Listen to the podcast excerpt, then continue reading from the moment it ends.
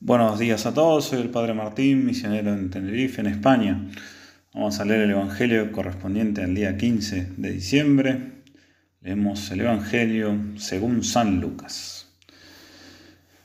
En aquel tiempo, cuando los enviados de Juan partieron, Jesús comenzó a hablar de él a la multitud diciendo, ¿qué salieron a ver en el desierto? ¿Una caña agitada por el viento? ¿Qué salieron a ver? ¿Un hombre vestido con refinamiento? Los que llevan suntuosas vestiduras y viven la opulencia están en los palacios de los reyes. ¿Qué salieron a ver entonces? ¿Un profeta? Les aseguro que sí, y más que un profeta. Es aquel de quien está escrito, yo envío a mi mensajero delante de ti para prepararte el camino. Les aseguro que no hay ningún hombre más grande que Juan, y sin embargo el más pequeño que el reino en el reino de Dios es más grande que él. Todo el pueblo que lo escuchaba, incluso los publicanos, reconocieron la justicia de Dios, recibiendo el bautismo de Juan.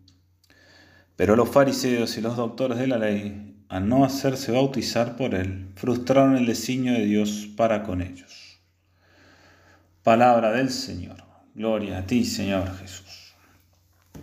Bueno, acabamos de escuchar parte de lo que fue el, el Evangelio del domingo pasado es el elogio que hace nuestro Señor de San Juan Bautista, de alguna manera lo confirma él como el precursor, cuando lo llama el más grande entre los hombres, el más grande nacido de mujer, pero el más pequeño en el reino de Dios, está diciendo justamente que San Juan Bautista es el más grande de los profetas del Antiguo Testamento, justamente porque era el que iba a preparar la llegada inmediata al Salvador y señalarlo, la misión del, del precursor. Y dentro de este elogio que hace nuestro Señor se nos revela un poco la, actitud que tenía esa multitud que salió al desierto a, escuchar a San Juan Bautista. Y de alguna manera, en este caso al menos podemos imitar a, las multitudes, ¿no? no siempre. Pero hay, hay, una actitud importante en esta, en esta multitud que, lo seguía Juan y que ahora lo sigue nuestro Señor, que, que nos puede ayudar para, imitar en este tiempo de Adviento. Pensemos que la gran mayoría del pueblo judío, por no decir todos, estaban expectantes de la salvación, sabían que pronto tenía que manifestarse el Salvador, y con cierta sabiduría popular, podríamos decir, tal vez incluso sobrenatural, sabían muy bien que no la iban a encontrar en cualquier lado, la salvación, sabían que no iba a manifestarse en cualquier lado.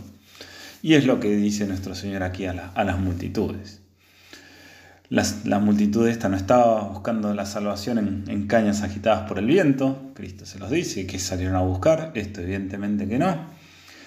Es decir, no iban a encontrar la salvación en personas que están siempre hablando de las últimas novedades, aquellos que se dejan agitar por cualquier viento de doctrina, eso es una caña agitada por el viento. Alguien que dice un día una cosa, otro día otra, que un día la salvación está aquí, otro día está en esto, otro día en aquello. Eso evidentemente no puede traernos ninguna salvación, la multitud lo sabía, y por eso fueron a buscar lo seguro. Lo encontraron en San Juan Bautista, oyendo su predicación. San Juan sin miedo decía la verdad, a veces de manera muy dura. Y luego mucho más encontraron esa seguridad en nuestro Señor, como, como manifestará luego la multitud, Cristo enseñaba con autoridad, no como hacían los escribas y fariseos. Ni San Juan ni Cristo eran cañas agitadas por el viento. La multitud buscaba eso. Bueno, lo mismo tenemos que aprender nosotros a no buscar salvarnos de lo que es la salvación, la felicidad en cañas agitadas por el viento. Y lo mismo la multitud de otro aspecto que, podemos imitar, sabía que no encontrarían la salvación en los palacios, sino en el desierto, fuera, lejos de la ciudad. Es algo que de alguna manera está presente en las costumbres, en la cultura del pueblo judío, como el desierto, el lugar del encuentro con Dios. Fue en, el desierto donde se encuentran con, con Dios al salir de Egipto donde, nuestro, donde Dios le da la ley por medio de Moisés, y un poco también manifiesta esta costumbre Cristo mismo con su ayuno en el desierto. Se fue a hacer ayuno al desierto, a, prepararse a su misión al desierto. Bueno, lo mismo, de alguna manera tenemos que aprender a salir al desierto. En cierta medida, apartarse de todas las cosas de este mundo para estar a solas con Dios, según la vida de cada uno. Y esto, sin lugar a dudas, puede ser arduo, como lo sería atravesar un desierto. En el desierto no hay agua, hay sol, no hay sombra. Pero hay que hacerse la, la costumbre. Y sobre todo siendo consciente que esos momentos de desierto, donde uno se aparta de todo para estar a solas con Dios, siempre tienen que ser una prioridad.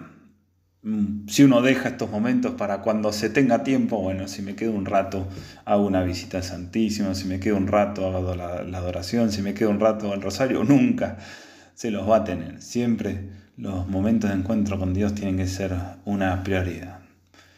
Entonces, que la Virgen nos alcance a todos la gracia de saber, buscar y encontrar a nuestro Salvador, como, como hizo esta multitud, no en las cañas que agitadas por el viento y buscando en el desierto, y que podamos alegrarnos de su manifestación en esta Navidad. Muy feliz Navidad para todos, eh, muy buen año nuevo y nos vemos el año que viene. Dios los bendiga.